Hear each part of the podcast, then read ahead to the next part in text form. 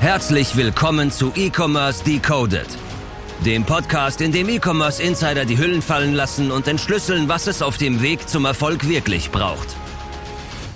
Von AppScale. Und damit hallo und herzlich willkommen zu einer neuen Folge E-Commerce Decoded. Heute mit Damian von Made und Nano. Freut mich, dass du da bist. Servus. Ganz lieben Dank, Marvin. Ich freue mich auch, hier zu sein. Herzlich willkommen in Köln. Wie geht's? Danke dir, Moritz. Ähm, sehr gut. Sehr gut. Ich habe gut hierher gefunden. Ähm, keinen Stau gehabt, was ja für Köln. Glücklicherweise. Äh, ganz genau, was ja für Köln nicht unbedingt die Regel ist. Let's get into it. Du verkaufst Zahnbürsten.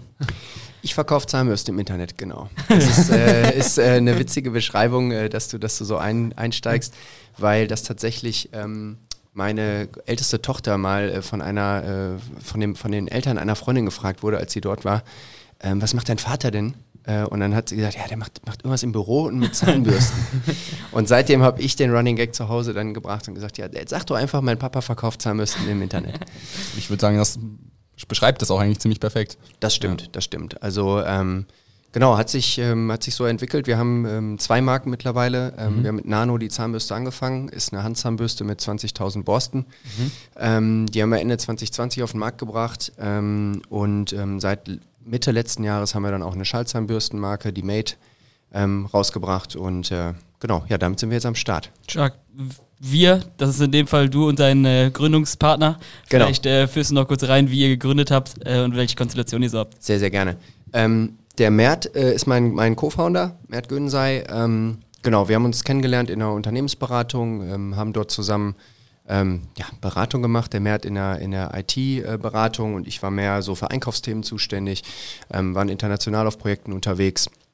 Haben dann dort festgestellt, dass wir ein gemeinsames Hobby haben, nämlich E-Commerce. Ähm, und äh, so haben wir uns dann kennengelernt und haben unser gemeinsames Hobby ähm, zu unserem jetzigen Job gemacht.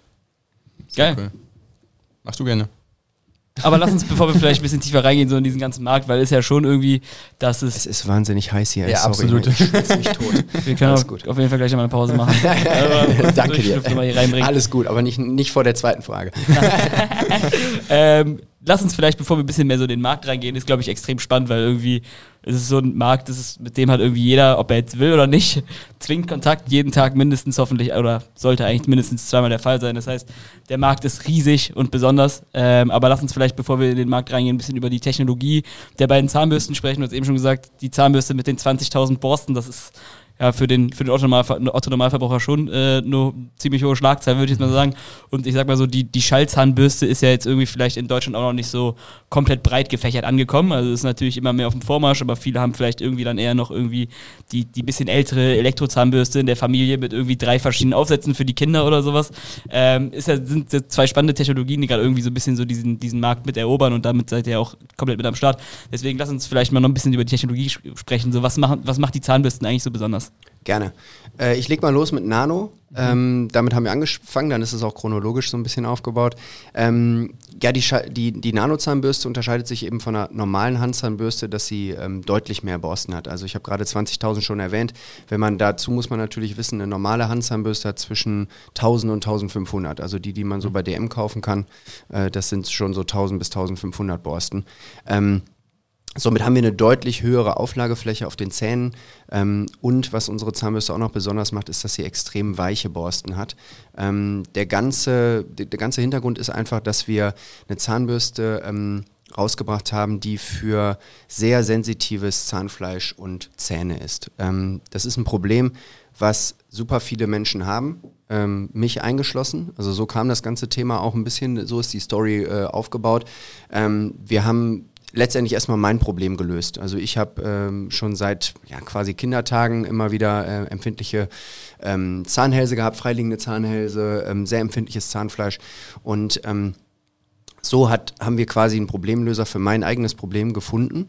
Ähm, das kam so ein bisschen daher, dass der, ähm, der Mert auf dem Projekt war in den USA, äh, habe ich ja gerade schon gesagt, als Unternehmensberater, hat ähm, dort dann eine Zahnbürste entdeckt mit 10.000 Borsten, also schon deutlich mehr. Im, äh, hat, er- hat er dort, ich weiß gar nicht, im Supermarkt ähm, gefunden ähm, und hat sie dann äh, ausprobiert und mir auch mitgebracht, weil er wusste, dass ich so Probleme habe. Ja, und dann habe ich die quasi zu Hause getestet und gesagt, so krass, das ist wirklich ein Gamechanger. Also äh, ist für mich äh, ein wahnsinniger Unterschied beim Zähneputzen. Ähm, super cool. Ähm, Weil es einfach so viel sanfter ist, oder was? Allgemein wahrscheinlich auch vom viel, Gefühl viel her und sowas sanfter, auch, du ne? fühlst sie Mhm. kaum auf dem Zahnfleisch, Mhm. ähm, gerade auch bei, wenn du, wenn du Schwierigkeiten hast, wenn du da empfindlich bist, du spürst die nicht bei Stellen, die sonst wehtun. Ähm, und ähm, ja, so sind wir dazu gekommen. Und dann äh, haben wir gesagt, okay, äh, lass, lass uns mal versuchen, das Ding noch besser zu machen. So und ähm, dann sind wir ähm, auf die Suche gegangen, ähm, haben eben geschaut, wie können wir es besser machen. 20.000 Borsten, also nochmal eine höhere Borstenzahl äh, in das Borstenfeld einbauen lassen. Ähm, äh, haben dann auch relativ schnell den Griff äh, verändert. Also wir mit, sind mit einem Kunststoffgriff gestartet, haben aber dann auch einen Bambusgriff äh, dran gemacht. Also Thema Nachhaltigkeit spielt da auch eine, mit eine Rolle, weil man damit über bei einer Zahnbürste, wenn man das einzelne Produkt sieht, natürlich auch deutlich an äh, Plastikmüll einsparen kann. Ähm, das haben wir auch relativ zügig gemacht. Ähm, ja, und das macht sie letztendlich, unterscheidet sie schon am stärksten von, äh, von herkömmlichen Zahnbürsten, die man so kennt, dass sie einfach die sehr, sehr äh, hohe Borstenanzahl hat, dadurch sehr ähm, sanfte Reinigung ermöglicht. Und ähm, ja, unsere vielen Kunden geben uns da recht, dass wir da wirklich, ein, äh, sag ich mal, am Zahn der Zeit sind äh, und auch äh, wirklich ähm, äh, unfassbar, für unfassbar viele Leute verschiedenste Probleme lösen. Und bei, bei Mate ist es dann, dann eigentlich genau das Gegenteil. Also mit, mit Nano holt ihr irgendwie so den, den guten alten Schrubber ab. Ich gehöre leider auch noch zu denen, beziehungsweise meine alte Zahnbürste ist kaputt gegangen, seitdem bin ich wieder ein alter Schrubber. Das bin ich ja eher sozusagen Team Nano. Ja. Äh, was ist dann sozusagen bei Mate sozusagen der größte Vorteil oder was ist dann sozusagen bei diesen Schallzahnbürsten irgendwie ähm, der Grund, warum die gerade aktuell so im Thema sind? Also es ist tatsächlich so zu sehen, dass wir, ähm, wenn ich jetzt den deutschen Markt nehme, so eine, nicht eine genaue 50-50-Trennung haben zwischen Leuten, die mit Handzahnbürsten putzen und mit Schallzahnbürsten oder mit Elektrozahnbürsten. Also ich fasse das mal zusammen, Elektro und Schall. Ähm, es ist aber so, ähm, dass wir ungefähr 55 Prozent haben, die eben ähm, noch mit Handzahnbürsten putzen und die anderen 45 Prozent putzen mit Elektro. Dann, bei Elektro unterscheidet man, ähm, Elektro und Schall unterscheidet man zwischen ähm, Elektrozahnbürsten, das sind die mit den rotierend oszillierenden Borsten, also wo der Bürstenkopf rotiert und Schall überträgt quasi den Schall über die Borsten, äh, der wird im Handstück quasi, ähm, was du in der Hand hast oder im, in dem Kopfstück äh, übertragen und dann über den Kopf quasi auf die Borsten übertragen. Das ist so die Unterscheidung. Ähm, ja, äh, wie unterscheidet sich jetzt die Mate oder wo positioniert sich die Mate äh, in dem ganzen Spiel? Ähm, wir, Mert und ich, ähm, haben einfach auch einen sehr hohen Anspruch, ähm, ich sag mal, ans Design. Ähm, das haben wir, glaube ich, alle mit, Ja. mit den ersten Apple-Produkten in unser Leben bekommen. Ähm, äh, es gibt auch, ich sag mal, Design ne, spielt sich, äh, spiegelt sich in vielen Bereichen unseres Lebens wieder, ähm, sei es jetzt eben, was ich gerade gesagt habe, über Smartphone, über solche Gadgets, aber auch äh, über Möbel. Aber im Badezimmer macht es irgendwie Stopp. Also, ähm, dass du wirklich eine richtig schöne Schallzahnbürste, ähm, also ne, innovative, schöne Zahnbürste für dein Badezimmer hast, ähm, gibt es eigentlich nicht.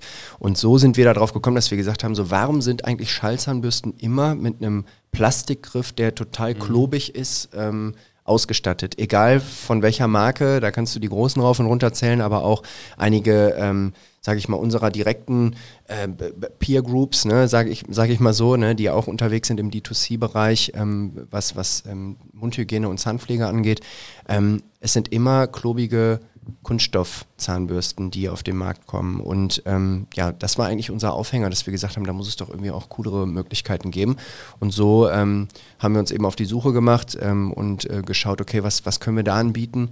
Und ähm, sind jetzt bei der Mate gelandet. Das ist eine, eine sehr, sehr schlanke, sehr schicke Schallzahnbürste, ähm, die fast schon aussieht wie eine Handzahnbürste. Also Auch die ein ist sehr halt- ruhiges Design, gar nicht irgendwie so verschnörkelt und verspielt. Nein, sehr, ganz genau, mm. genau. Dafür steht auch so ein Ja. bisschen die Marke. Also ich meine, ich, ich höre, du hast die Hausaufgaben gemacht, du hast dir unsere. Seite gut angeschaut. Natürlich. Also wir haben ein sehr, äh, sehr, sehr schlankes Design. Wir sind sehr minimalistisch ähm, vom Design her. Ähm, und ähm, das ist quasi so ein bisschen der Hauptunterscheidungspunkt zu anderen Schallzahnbürsten, die es so auf dem Markt gibt, dass wir einfach sagen, wir sparen Plastik ein, wir haben eine sehr hochwertige Verarbeitung mit dem Aluminium, also das Gehäuse ist aus Aluminium ähm, und wir haben ein ähm, sehr, sehr schickes, schlankes Design. Ähm, es gibt tatsächlich viele Kunden, die uns schon geschrieben haben, deswegen darf ich es auch so sagen, also es ist jetzt äh, keine, keine Werbe, kein Werbeslogan von uns, die, die uns geschrieben haben, das ist ein bisschen wie so ein Apple-Produkt fürs Badezimmer.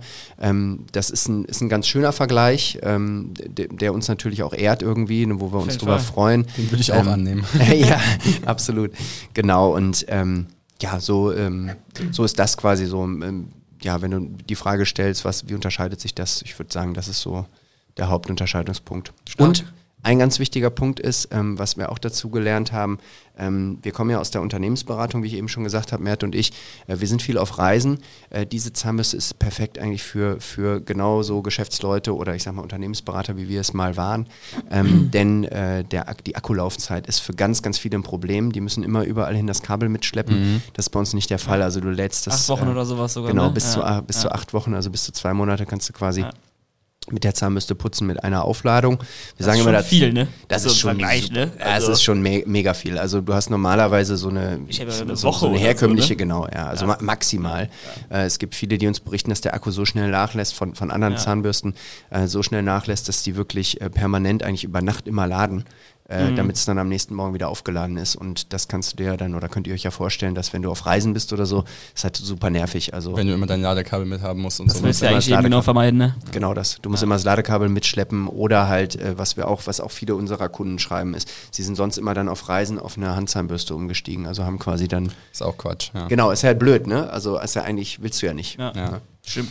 Ja. Dann, wenn du magst, hol uns noch mal gerne ab, wo ihr so umsatztechnisch steht, weil das, was mich am meisten immer noch irgendwie fasziniert, ist, dass ihr halt zwei verschiedene Brands habt, zwei Marken begleitet, eigentlich nur zu zweit seid, ne, mit Agenturen vielleicht noch dazu, aber auch trotzdem schon sehr, sehr viele tausende Kunden quasi beglückt Ja. mit euren Produkten. Ja, absolut, kann ich dich abholen. Ähm, also wir sind Umsatz, äh, Umsatz, wir machen siebenstellige Umsätze.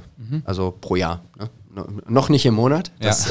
äh, da steuern wir darauf zu. Ja. Äh, aber äh, genau, also wir sind siebenstellig äh, unterwegs, ähm, was uns super freut, was natürlich super cool ist. Ähm, man muss sagen, natürlich, wir haben mit Nano gestartet, da haben wir eine deutlich größere Kundenzahl, weil du auch gerade Ja. danach gefragt hast. Wir haben bei Nano äh, ab, aktuell knapp äh, über 90.000 Kunden, von denen sehr, sehr viele wieder kaufen, die genauen Metriken kann ich ja jetzt nicht verraten, aber es sind sehr, sehr, sehr hoher Anteil äh, von Leuten, die wieder bei uns bestellen. Ähm, wir haben auch ein Abo-Modell relativ zügig schon gelauncht, also äh, sehr, sehr, als wir noch sehr jung quasi waren, haben wir, haben wir das schon erkannt, dass natürlich eine Zahnbürste, das vielleicht auch nochmal so ein bisschen zu dem, zu dem ganzen Thema, wir haben natürlich ein, ein sehr schönes oder sehr schöne äh, Produkte für den Direct-to-Consumer-Bereich, ähm, äh, die wir da in unseren Marken äh, unterbringen, sag ich mal. Weil ähm, es sind alles Produkte, die immer wieder gekauft werden müssen. Also Ja. jeder, wie du am Anfang schon gesagt hast, jeder putzt sich hoffentlich mindestens zweimal am Tag die Zähne.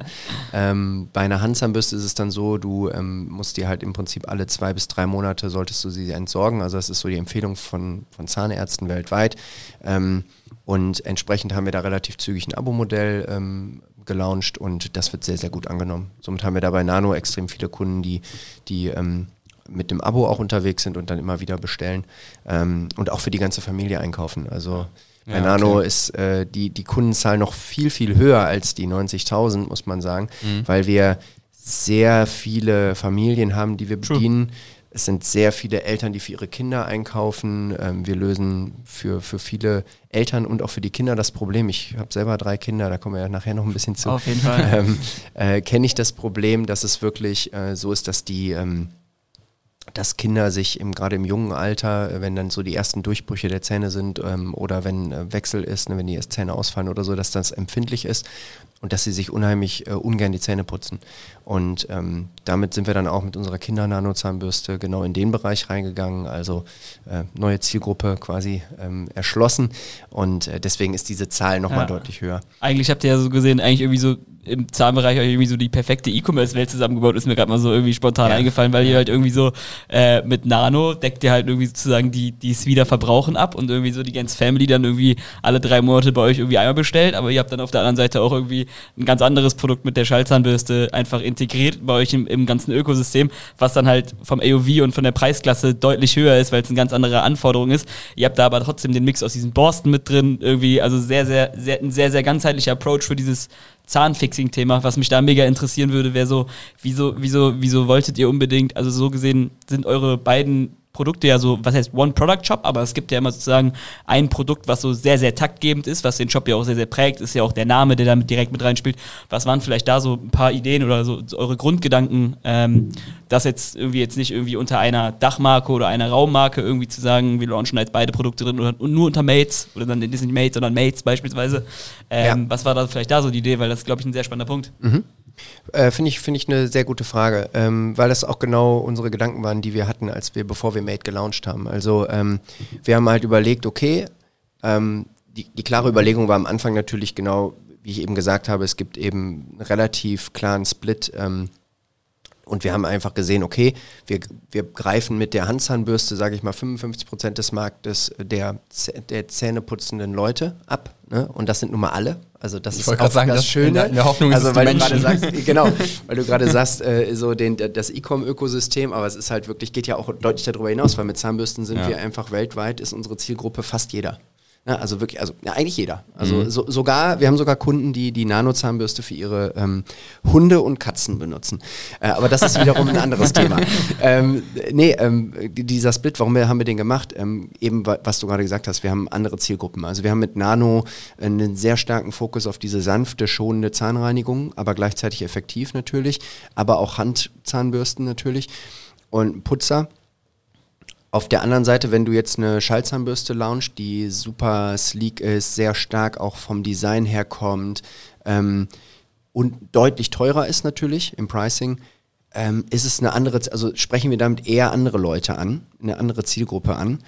Und wir würden uns unseren USP, den wir mit Nano aufgebaut haben, ein Stück weit auch zerschießen.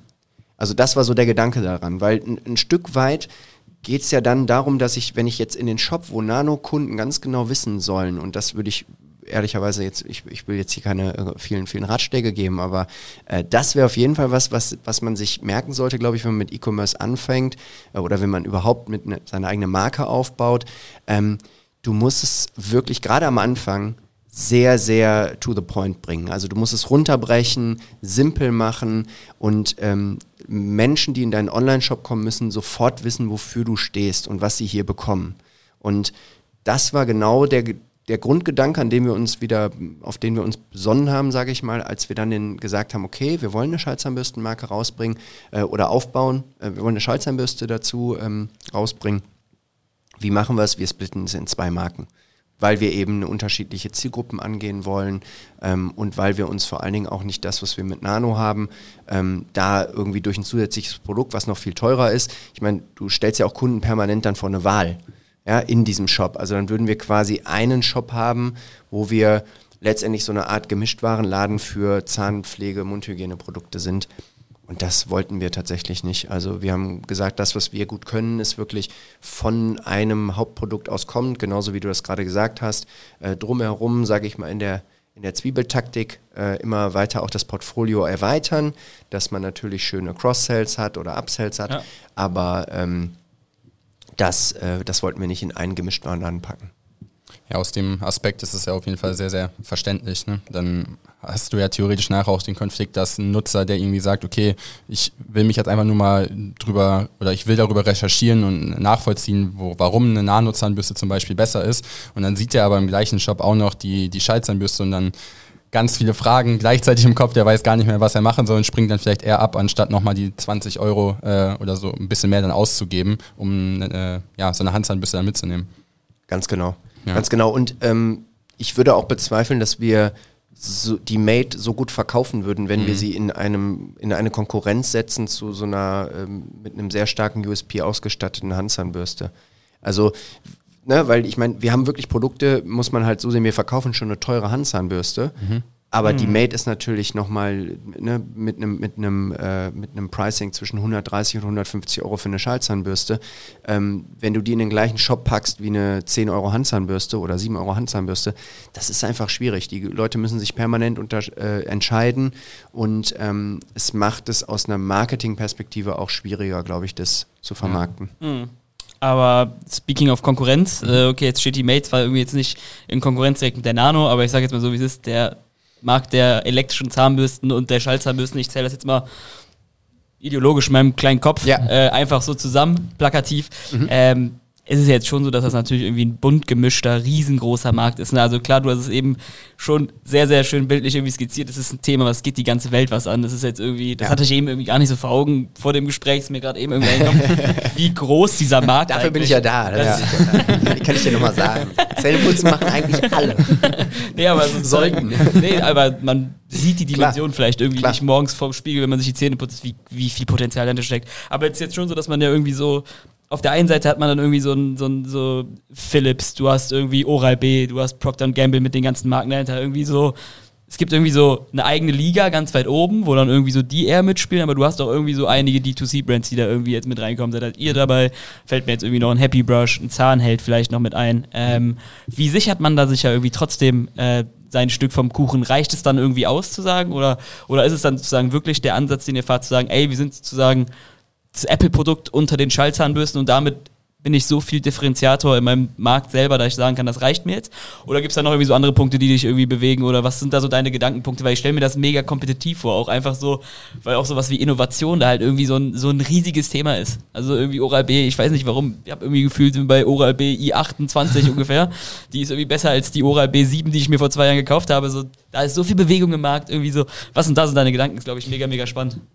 Ja, ähm, danke dir für die Frage, finde ich, finde ich sehr gut. Ähm, es ist, ähm, eigentlich bin ich da total nüchtern in meiner Antwort äh, und, und sehr entspannt. Auch in der Reaktion gerade merkt Weil, man ja schon. Äh, ehrlich, also es ist ich für mich... mich so voll auf. ja, ja. Da ist mir so Mo, ist, ist, ja, ist ja total, ich, ich finde es total, äh, für mich auch total spannend zu sehen, dass, wie du dir das vorstellst und wie es eigentlich für uns ist. Mhm also ich bin da, ich bin da tiefenentspannt. Also weil ich sehe das Thema, natürlich gibt es Konkurrenz. Also ihr habt, ihr habt mit eurer Agentur Konkurrenz, äh, wir haben Konkurrenz, in, genau in dem Bereich, den du gerade aufgezählt hast, auch mit, äh, mit, mit den ähnlichen Konkurrenten, die mhm. du aufgezählt hast, natürlich.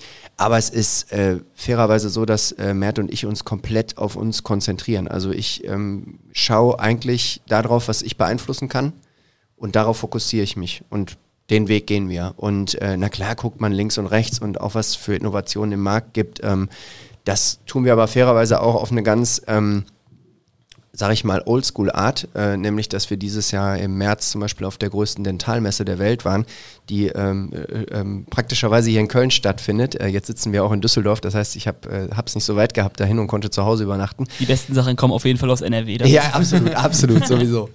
Ähm, und äh, genau, da sind wir dann auch, ähm, da waren wir auch mit einem Stand vertreten, aber sind natürlich auch mal durch die Hallen gelaufen und haben uns auch angeschaut, was die anderen, ähm, auch ja, die Konkurrenten, aber auch innovative Supplier ähm, und, und, und Produktionspartner da rausbringen. Ähm, entsprechend sind wir da schon irgendwo ähm, schon dabei und gucken uns da um. Aber ähm, es ist kein, es ist nicht so kompetitiv, glaube ich, wie du das eben aufgezeichnet hast, dass wir in so einem permanenten Kampf sind und uns permanent damit beschäftigen, was Konkurrenten gerade so treiben. Weil ich glaube, das wäre auch nicht so richtig zielführend, weil dann äh, verlierst du deinen Fokus auf dein dein Branding, deine Zielgruppen, deine Kunden, ähm, denen zuzuhören. Und das ist für uns viel, viel wichtiger. Also, dass wir irgendwie das Ohr an unserem Kunden haben, oder die Ohren vielmehr, an unseren Kunden haben und uns ähm, anschauen und zuhören und davon lernen, was wir noch für Zielgruppen bedienen müssen, eigentlich mit unseren Produkten oder was unsere Kunden stört, was wir noch an unseren bestehenden Produkten verbessern können. Ich glaube, das sind viel stärkere Faktoren, die, die ich für mich irgendwie sehe oder für uns, die wir sehen, äh, die wir dann umsetzen in unserer täglichen Arbeit, als äh, dass ich jetzt irgendwie permanent die Ad-Libraries von der Konkurrenz ja. durchstöbere und mir anschaue oder deren Seiten anschaue und gucke, was die alles Neues rausbringen. Ja, ist, glaube ich, ein äh, sehr nachhaltiger Approach, der da, glaube ich, sehr, sehr, was jetzt besonders ist. Ich bin da jetzt nicht jeden Tag im Thema drin, aber ja vom Gefühl würde ich mir das ja eigentlich so vorstellen, also sei es jetzt mal aus einer rein nachhaltigen Perspektive, sozusagen ökologisch gesehen, keine Ahnung, irgendwie dann bringt so ein Sonic oder sonst irgendwas die, die i720 irgendwie mhm. die, die fünfte im Jahr raus, einfach ja. was das auch irgendwie für ein Irrglaube in die anderen Produkte ist, in die Nachhaltigkeit und sonst irgendwas und dann sozusagen zu sagen, ey, auf der Gegenseite, ich bleib einfach ruhig, ja. ich weiß, ich habe ein gutes Produkt, ich ja. weiß, mein Produkt funktioniert, das kaufe ich einmal und das wird auch noch irgendwie in einem Jahr oder anderthalb Bestand haben und dann Ganz ist es genau. natürlich gut, dass man jetzt nicht sagt, ey, hey, Shiny Object da, die haben gerade irgendwie die 28. gelauncht und oh, scheiße, der D2C-Partner hat jetzt irgendwie das rausgehauen. So, Das finde ich dann einen sehr Ganz guten genau. Ansatz. Und ich äh, will dazu vielleicht noch eine Sache sagen, weil ähm, genau die Beispiele, die du gerade nennst, ist total äh, wichtig, auch äh, da, da wirklich die, mal, mal die, ich sag mal, den Finger in die Wunde zu legen. Das eine ist das Thema Nachhaltigkeit natürlich, das andere ist aber vor allen Dingen auch, es ist halt eine wahnsinnige Marketingmaschinerie, die auch die großen, also der Dentalmarkt ist, wird beherrscht von wenigen sehr großen Playern. Ja, und du hast jetzt gerade noch ein paar D2C-Brands aufgezählt. Ich würde uns jetzt so, wir schwimmen halt in so einem Mini-Bereich davon. Ja, also wir schwimmen in so einem Babybecken von einem Komplettatlantik, ja. Das und ist der Atlantik sind halt Milliardenmarkt die, einfach. ja, das ist ein milliardenschwerer, riesengroßer Markt, der beherrscht wird von wenigen riesengroßen Playern. So. Und ich meine, das, was wir irgendwie uns versuchen als an, an Market Share äh, zu holen, das, das ist halt verschwindend gering im Vergleich zu diesen Riesenmarken. Und logischerweise haben die eine ganze Armada von Leuten, die permanent Innovation betreiben und permanent neue Produkte rausbringen und äh, müssen sie dann auch, weil natürlich da auch eine ganze Marketingmaschinerie äh, in-house sitzt, die auch Arbeit haben wollen und die die neuen Produkte wieder an den Markt bringen wollen. Ähm, da muss man sich einfach mal selber, ich sag mal, wenn man eins und eins zusammenzählen kann, dann kann man das auch sich selber mal hinterfragen und sagen, okay, ist das denn wirklich, also genau wie das, was du sagst, ist dieses Produkt tatsächlich so viel besser als das, was vorher rauskam? Aber ich meine, das kann man, das, das, das, das, dieses Schema kannst du dir auch auf ganz viele andere Industrien drauflegen. Ne? Also ähm, Ja. äh, neue Automodelle und so weiter. Na klar gibt es immer ein Stück weit Verbesserung, aber letztendlich fährt es immer noch von A nach B. Und das Gleiche ist, wenn du es runterbrichst bei einer Zahnbürste, das ist auch das, unser Anspruch, den wir da setzen. Äh, wir haben keine App für unsere Zahnbürste. Wir haben nicht irgendwie noch den 20. äh, Drucksensor oder den, den, da- dass jede Borste einzeln gesteuert werden kann oder sowas. Whatever, ne? Das machen wir nicht. Also wir besinnen uns auf die, auf die Basics und Ja. du kannst mit der Zahnbürste gut deine Zähne putzen. Und wenn du eine effektive Reinigung erzielst und dir dabei nicht äh, dein Zahnfleisch kaputt ballerst, weil ne, abgerundete Borsten und so ist ein Stichwort, das haben wir natürlich auch. Ähm, es gibt ein paar Basics bei einer Zahnbürste, auf die man Wert legen sollte, ähm, aber alles andere ist halt sehr, sehr viel auch aufgebauscht, sage ich mal. Diese ganzen Thematiken mit App noch da drin und noch ein irgendwie Zusatzprogramm und Whitening-Programm. Ich meine, ehrlicherweise, ähm, ne, wenn wir mal so drüber sprechen, ein Whitening-Programm, also es ist halt schon so, ne, das macht ja nicht gleichzeitig, das macht nicht grundsätzlich, du machst du nicht an und dann werden deine Zähne weiß, sondern ne, du musst halt schon immer noch selber putzen. Ähm, und dass die Technik eine andere bei einer Schallzahnbürste, als wenn ich mit einer Handzahnbürste putze. Aber wenn du es ganz runterbrichst zu den Anfängen, jeder Zahnarzt wird dir das bestätigen, du kannst, egal ob eine Handzahnbürste, eine Schallzahnbürste oder eine Elektro mit dem rotierend oszillierenden Kopf, du kannst mit allen Bürsten deine Zähne gründlich reinigen. Es kommt einfach pro Modell immer auf die vernünftige Technik an. Und warum gibt es überhaupt eine Schallzahnbürste? Weil eben äh, ganz, ganz viele Leute nicht die richtige Technik haben, sich mit einer Handzahnbürste die Zähne zu putzen und das nicht hinbekommen. Zu feste aufdrücken, sich das Zahnfleisch wegschmürgeln und so weiter. Gab es da nicht mal irgendwie so eine Formel? Ich weiß es Formel? Nicht, ich weiß, es gab irgendwie so ein, so ein Sprichwort. Jetzt bin ich gespannt. Ah, Ja, ja, ja, ja.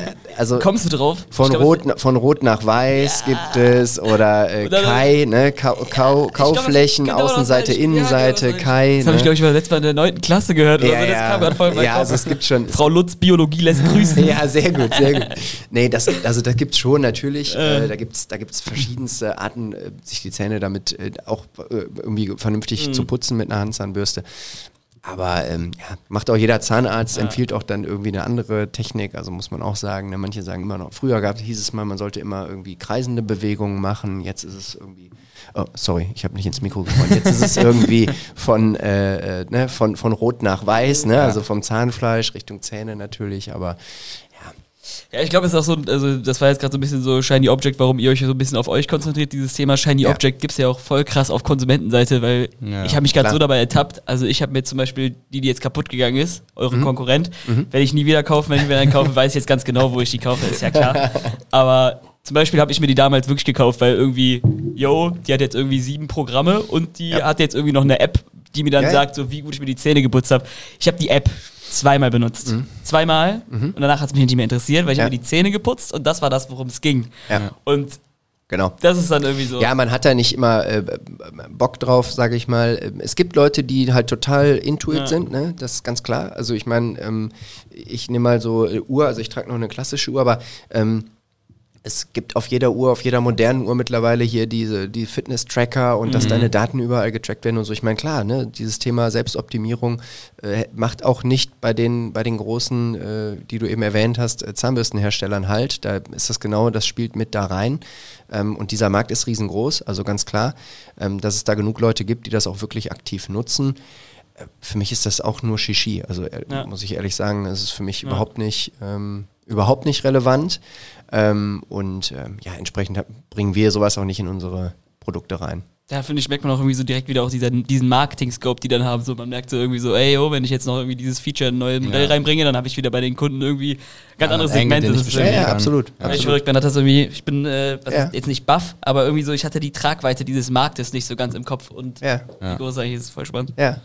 Ja, ist cool. Ich glaub, also macht, macht, macht großen Spaß. Ich glaube, Moritz, du hattest noch eine Frage zum, zum Thema Nano, die wir stellen wollten, bevor wir den, äh, den ersten Teil quasi ein bisschen abschließen. Weißt du noch welche? Nee. Das mit dem äh, Jungen, der nur die Ach so, ja, ich hatte, ich, hatte, ich, hatte, ich hatte die Geschichte, also das war jetzt vielleicht dann eher irgendwie ein bisschen vorher angesiedelt, aber äh, ich glaube, wichtig bei der Nano äh, oder was das Besondere ist, irgendwie, das ist ja, glaube ich, auch irgendwie für viele Leute, die jetzt irgendwie andere Probleme haben, sei es jetzt, die jetzt irgendwie nicht nur irgendwie einen Karies am Zahn hatten oder sonst irgendwas, die wirklich ganz andere, was jetzt Krankheitsbilder haben, aber die wirklich äh, deutlich, deutlich schlimmere Probleme haben, wie jetzt der Otto-Normalverbraucher, der sich vielleicht irgendwie die Nano, da, da hatte ich mal, glaube Ja. ich, einen Beitrag von dir auf LinkedIn gelesen, Ja. äh, von, einem- von einem krebsleidenden Jungen und, Stimmt. und seiner Mutter und irgendwie fand ich die Geschichte irgendwie so besonders, Ja. wo man dann irgendwie auch, glaube ich, so die Besonderheit der Nano gesehen hat. Ja, also es ist, ist tatsächlich eine wahre Geschichte gewesen. Also äh, auch hier nochmal, ich schreibe nur wahres Zeug auf LinkedIn. ähm, es ist wirklich äh, eine sehr, auch für uns beeindruckende Geschichte gewesen. Es war wirklich eine, eine Mutter, die sich bei uns gemeldet hat, ähm, weil ihr elfjähriger Sohn ähm, nach einer, der hatte einen Tumor im Kiefer, ähm, ist operiert worden, der ist entfernt worden und der hatte danach so eine empfindliche ähm, Stellen im Mund, dass er sich mit keiner anderen Zahnbürste irgendwie die Zähne putzen konnte. Also ähm, das war alles, das waren zu harte Borsten, selbst die super sensitiven Borsten, die man so im, in der Drogerie kaufen kann, waren ihm einfach zu hart. Ähm, und dann hat sie unsere Werbung gesehen, hat, ähm, hat äh, die Zahnbürste bestellt und hat sich danach wirklich dann bei uns gemeldet und tausendmal bedankt und wirklich eine ewig lange Nachricht geschrieben und so, die uns auch wirklich dann berührt hat, sage ich mal, weil das nochmal so zeigt, ich meine, bei allem Gedanken auch, ne, was wir alle, ich sag mal, alle E-Commercer so ein bisschen äh, haben, immer so in Zielgruppen zu denken und in Marketing-Angles und was weiß ich nicht, wie wir es alles Und in schimpfen. Zielen, KPIs. und Ja, genau, wo man immer so drüber redet, ähm, muss man sich halt auch irgendwie immer mal wieder darauf zurückbesinnen, was bedeutet das eigentlich? Also was, das, was tut man eigentlich mit seinem Produkt wirklich Gutes? Also ich meine, man verliert sich dann häufig in so in, in, in, in, in, in Denglisch und äh, versucht irgendwie da äh, mit, mit coolen fancy Wörtern das zu beschreiben, aber letztendlich hilft unser Produkt oder helfen unsere Produkte echten Menschen bei echten Problemen. Und das war eben so, dass wir das nochmal da so ganz krass vor Augen geführt bekommen haben, was total schön war. Ähm, spielt auch mit da rein, das, was ich eben gesagt habe, dass wir eben unseren Kunden auch zuhören. Also auch solche, wir lesen unsere Bewertungen. Mert und ich haben bis vor ein paar Monaten den kompletten Kundenservice selber noch gemacht ähm, und ähm, das auch eine ganze Zeit lang neben einem Fulltime-Beraterjob, äh, fairerweise, haben wir wirklich jede, jedes Kundenticket, also ich habe zehntausende Tickets äh, selber äh, bearbeitet. Ähm, natürlich hatten wir ab und zu mal auch äh, Freelancer-Support und so. Ähm, aber ähm, das, das hilft halt ungemein, weil du hörst deinen eigenen Kunden zu ähm, und siehst dann auch, okay, welche, natürlich dann letztendlich wieder die Ableitung daraus, welche Zielgruppen kann ich dann noch angehen. Ne? Das ist natürlich klar. Also du musst das natürlich für dich auch, äh, wenn du weiter erfolgreich äh, ähm, verkaufen möchtest, auch nutzen. Ähm, und ähm, zum Beispiel ähm, dazu auch noch, weil es eben jetzt ein, ein Tumorpatient war, ähm, auch ein Thema ist, äh, sind krebskranke Menschen, die Chemotherapie ähm, bekommen, weil die unter der Chemotherapie derart empfindlich sind, dass sie ganz häufig sich mit keiner Zahnbürste mehr die Zähne putzen können. Ähm, das hat meine Frau fairerweise uns äh, direkt äh, am Anfang gesagt, ähm, weil die seit äh, 19 Jahren mittlerweile auf der Onkologie arbeitet. Ähm, entsprechend hat die da die, die, die First-Hand Insights ähm, dazu und sagt wirklich, das ist auch eine sehr relevante Zielgruppe und ähm, ja, so, so sind wir auch da unterwegs und ähm, auch ab und zu mal. Also letztendlich vielleicht noch ein einziger letzter Satz dazu zu einer Zielgruppe, wie man, wie, wie speziell es manchmal werden kann. Es gibt eine äh, Patientengruppe, die nennt sich Schmetter, die haben Schmetterlingskrankheit, Schmetterlingskinder, die haben so sensitive ähm, Haut, dass die ähm, permanent Entzündungen bekommen und das ist das, Stimmt, das betrifft auch die Sch- Schleimhäute. Mhm. Wenn das so austrocknet. Und Ja, ganz genau, genau. Die haben ganz Mhm. und davon die Haut auch ausgeschüttet wird, so über die Haut selber. Ja, ganz genau, Mhm, ganz doch, genau. ja. Und da, da gibt es nicht viele von, also es ist nicht keine Mhm. riesen Zielgruppe. Aber es gibt zum Beispiel eine Klinik in Österreich, die sich bei uns gemeldet hat und gesagt hat, ey, diese Zahnbürsten wären wahrscheinlich was für unsere Patienten, können wir die mal testen. Dann haben wir da ein Testpaket so und haben mit dem ein paar Stück geschickt, die haben das mal ausprobiert und das war wirklich ein, ein Problemlöser für die. Und dann haben wir da eine kleine Spende hingemacht. Also haben jetzt nicht eine Geldspende, sondern eine Sachspende. Also wir haben denen quasi äh, Kinderzahnbürsten zur Verfügung gestellt, weil sie das den Eltern dann mitgeben können, ähm, dass das vielleicht eine Lösung für die ist, ähm, auch für längere Zeit. Äh, was natürlich auch wieder Win-Win ist. Ich meine, logischerweise, ne, wenn du dann einmal, die müssen halt von uns wissen. Ne? Die müssen, die müssen, Ja. die Eltern müssen dieses Produkt kennenlernen, ähm, die Kliniken müssen das äh, müssen davon wissen, dass es eben solche Produkte gibt und dass es letztendlich dann eben auch Problemlöser für solche Zielgruppen und für, für solche Menschen gibt, natürlich. Stark. Ich weiß nicht, ob wir es hinbekommen, jetzt einen vernünftigen Übergang zum nächsten Thema Alles zu gut, machen. ey, ich wir habe noch wir eine müssen nicht so Frage. traurig sein. Ich habe noch eine Dann Frage. hau noch eine Frage Passt raus. sogar tatsächlich noch irgendwie mit dazu. Alles klar. Äh, also wir lassen jetzt sozusagen das Krankheitsgeschehen weg Ja. äh, und betrachten das Ganze mal nochmal relativ nüchtern. Vielleicht hinsichtlich so, was ist so Ausblick Nano Made zu erwarten, weil irgendwie, keine Ahnung, also kommst natürlich irgendwann so irgendwie in so einem Markt, der halt eng besetzt ist, irgendwie an den Grenzen, was mir jetzt irgendwie instant einfallen würde bei Made. Also irgendwie jeder kennt es ja irgendwie beim Zahnarzt, der hat einem ja immer was zu empfehlen vom Gedankengang her. Irgendwie ist, was, was kann man noch erwarten? Ist vielleicht sowas irgendwie eine Idee, dass man irgendwie sagt, wir arbeiten noch viel stärker sozusagen mit der Dental Dentalbranche an sich zusammen, mit den Zahnärzten, mit den Technikern, äh, wo es dann viel über Empfehlungen geht und sowas, wo dann nochmal irgendwie ein ganz neuer Absatzmarkt entsteht. Oder äh, ja, was sind vielleicht so ein paar nächste Projekte, die angeht? Wäre, glaube ich, mal ganz spannend zu wissen. Ja, ähm, kann ich dir gerne sagen. Also ähm, bei Nano äh, sind wir da deutlich weiter, würde ich sagen. Ähm, da haben wir schon den Markt, also Dentalhygienikerinnen sind tatsächlich für uns ähm, äh, schon, ich sag mal, ein Stück weit Fürsprecher. Also da, da versuchen wir schon eine Durchdringung zu erzielen, dass die auch unsere Produkte kennenlernen, ähm, weil es eben vielen Menschen helfen kann durch die sanften Borsten, wenn du jetzt ähm, Defekte hast und ähm, Dentalhygienikerin deshalb, weil das sind meistens die, die bei dir die professionelle Zahnreinigung durchführen. Also wenn du zum Zahnarzt gehst, ähm, eine professionelle Zahnreinigung hast, dann sind das eben die, die dann auch sehen, wenn du da irgendwo einen Defekt hast oder empfindliches Zahnfleisch. Ähm, also da sind wir schon quasi mit denen im Gespräch und ähm, auch, auch verbandelt sind auch Mitglieder in, Mitglied in den Verbänden und so weiter. Ähm, von der Produktseite her sind wir eigentlich bei Nano relativ gut aufgestellt im Moment, glaube ich. Also wir haben einmal eine, wir haben zwei Erwachsenenmodelle, äh, nee, drei vielmehr, drei Erwachsenenmodelle. Einmal die Nano Classic mit einem Kunststoffgriff, dann haben wir ein Bambusmodell, dann haben wir ein Kompaktmodell, auch wieder, weil wir zugehört haben, weil es für viele Frauen so ist, die oder Menschen mit kleineren Mündern, kleinerem Kiefer, die ähm, haben ähm, sich gewünscht, dass wir ein bisschen kleineren, kompakteren Kopf haben und ein bisschen schlankeren Griff. Das haben wir umgesetzt, haben alles selber gestaltet und, und produzieren lassen. Ähm, und eben die Kinderzahnbürste, das heißt, da haben wir eigentlich eine ganz gute Abdeckung, würde ich sagen. Wir haben natürlich, wie du sagst, auch vom Portfolio her noch, noch einige weitere Produkte, noch einen Zungenreiniger zum Beispiel ähm, und Zahnseide haben wir auch im, im Programm aus, ähm, aus Maisstärke, also auch ein bisschen die, wieder der, der äh, Fokus auf die Nachhaltigkeit. Ähm, bei Made ist es ein bisschen anders gelagert, was die Zusammenarbeit mit äh, Zahnärzten angeht.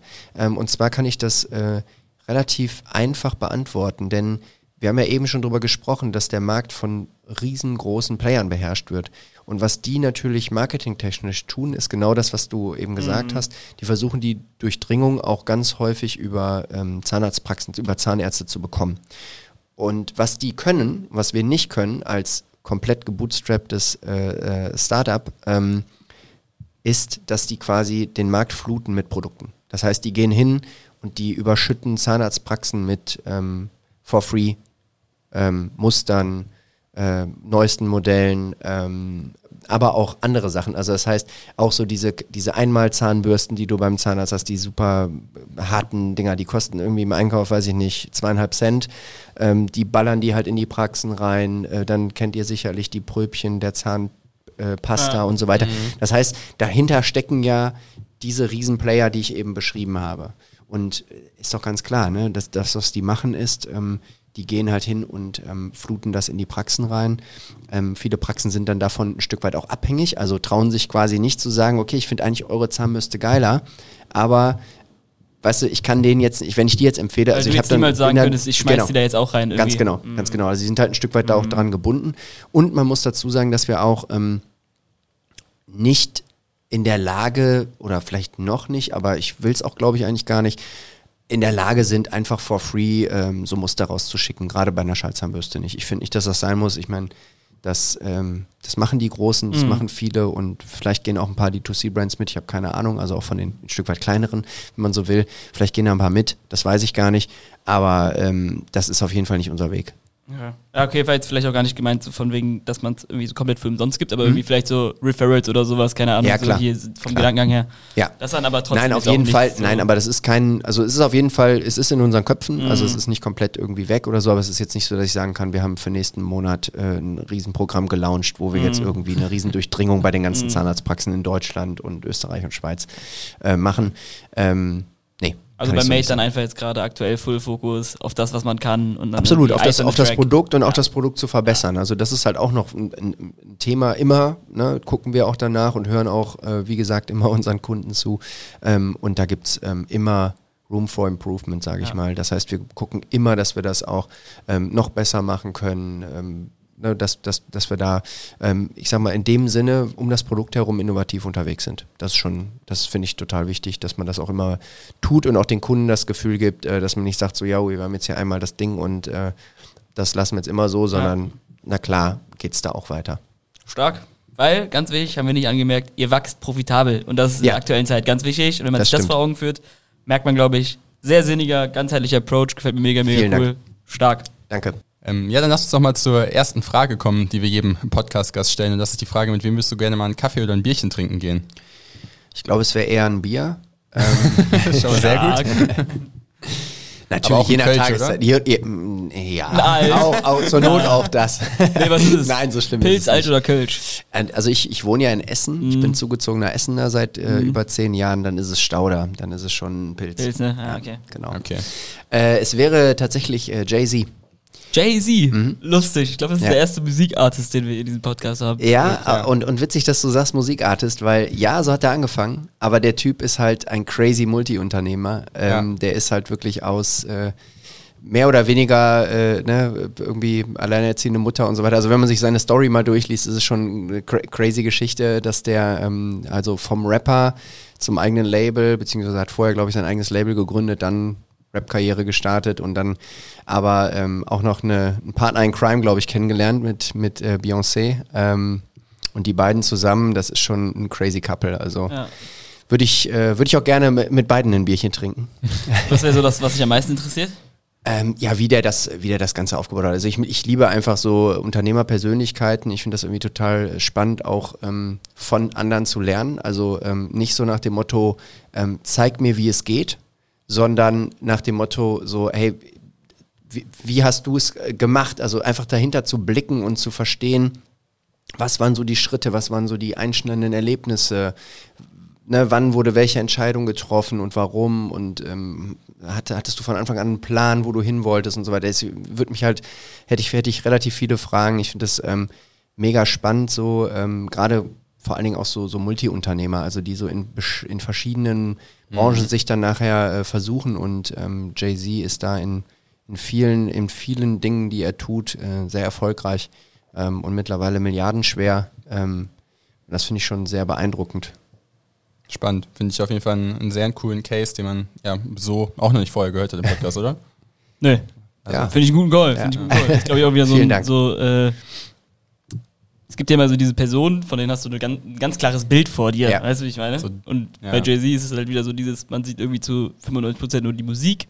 Genau. Und nur wenn du dich halt wirklich mit der Person auseinandersetzt, Ja, genau. verstehst du sozusagen, was auch dahinter geht und wie viel das eigentlich auch Sacrifice heißt, sozusagen sowas aufzubauen. Das fällt ja auch nicht von heute auf morgen vom Himmel Genau. und wie smart man dann auch einfach sein muss. Deswegen finde ich einen coolen Call. Richtig. Ja, Werden oftmals unterschätzt, diese Leute, glaube ich. Ja, also ich glaube, dass, ne, also es ist vielleicht ist auch ein bisschen, äh, ist irgendwie auch ein bisschen cool für ihn vielleicht sogar, Ja. dass, dass er so ein Stück weit immer dieses so, so unterschätzt wird, wie du sagst, also so reduziert wird auf, ah ja, der, der Gangster-Rapper, der damals so crazy erfolgreicher Rapper war.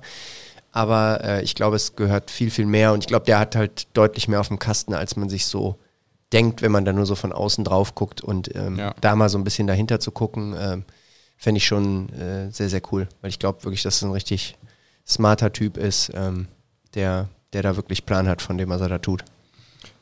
Nevertheless, Ja. ich glaube, das ist die perfekte Überleitung. Wirklich den perfekten Pass Super gespielt. Vorlage. Interessante Persönlichkeit. Aber ungeplant.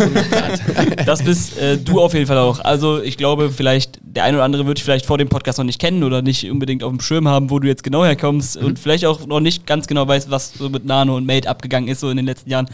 Aber es ist ja schon so, du bist wieder ein Mensch, der dafür steht, dass der Weg ins E-Commerce irgendwie nicht dieser geradlinige Abi, Abschluss, Ausbildung und dann bin ich da Weg ist. Irgendwie, man fällt über verschiedene Stationen rein und die Stationen bei dir sind ja wirklich verrückt. Irgendwie vom professionellen Handballspieler, ähm, dann in die Redaktion rein, dann irgendwie noch komplett in die Beratung rü- rübergerutscht und dann irgendwie am Ende in einem Bereich, den man irgendwie gar nicht studiert hat, zwei erfolgreiche Marken zu gründen. Da merkst du wieder so irgendwie so, life is crazy. Äh, lass uns vielleicht einfach mal irgendwie so diese Stationen so ein bisschen von dir durchgehen und wie sich das so alles, so dein Weg und dein Herz fürs E-Commerce irgendwie so ein bisschen entwickelt hat. Vor allen Dingen, um das noch kurz vorher einzuschieben, wir hatten ja auch, als wir uns kennengelernt haben, genau das schon mal besprochen und deswegen finden, fanden wir das auch so spannend, das nochmal aufzugreifen in der Folge, nachdem der Philipp von Vitain letzte Woche da war und halt genau gesagt hat, okay, äh, er hatte es halt relativ einfach zu gründen, direkt nach der, äh, nach der Schule quasi reinzustarten. Er wohnt noch bei den Eltern, hat kein Haus, keine Kinder, keine Frau, wo wir jetzt bei dir alles drauf zu sprechen kommen. Ähm, und einfach einen sehr, sehr einfachen Weg. Und bei dir ist es ja genau das Gegenteil. Hol uns mal gerne ab, wie da so deine Geschichte war. Mache ich gerne, mache ich gerne. Ähm, ja, äh, du hast, Moritz, du hast es gerade schon ein bisschen ähm, aufgezählt, äh, meine Stationen. Also ich habe ähm, Journalistik studiert, ähm, habe dann, habe da auch einen, einen Abschluss drin gemacht, äh, meinen Bachelor. Ähm, bin dann in dem Jahr, als ich äh, meinen Bachelor gemacht habe, das erste Mal Vater geworden. Ähm, und dann war es eben so, ich hatte eigentlich vorher vor, ja, auch einen Master zu machen, vielleicht sogar zu promovieren. Also es ging so eher in diese Richtung.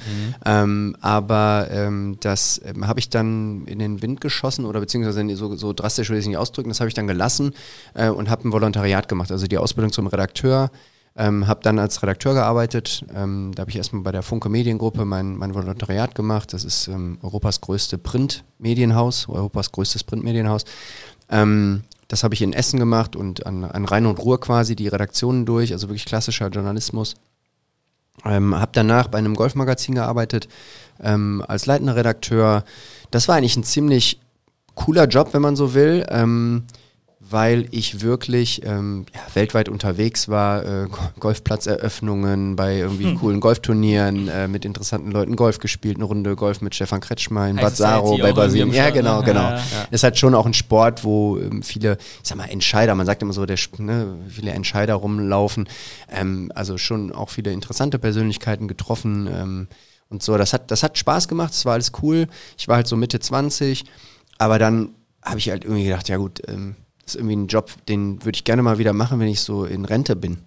So, Dann kann ich halt immer noch Artikel schreiben über eine Golfplatzeröffnung in Portugal oder äh, Und da selber ne, ne, fliegen. Ja, genau, oder, eine, oder genau, oder eine schöne, eine schöne Pressereise nach Las Vegas machen, weil ein neuer Golfsteller vorgestellt wird. Das ist halt, ne, also es ist cool, aber irgendwann war so, so okay, what's next? Und ähm, das habe ich dann für mich selber beantwortet, dass ich dann quasi, also es war 2017, habe ich dann äh, nebenberuflich, also quasi während, neben meinem, meinem, meinem ähm, regulären Job als Redakteur, ähm, habe ich dann angefangen mit Amazon FBA.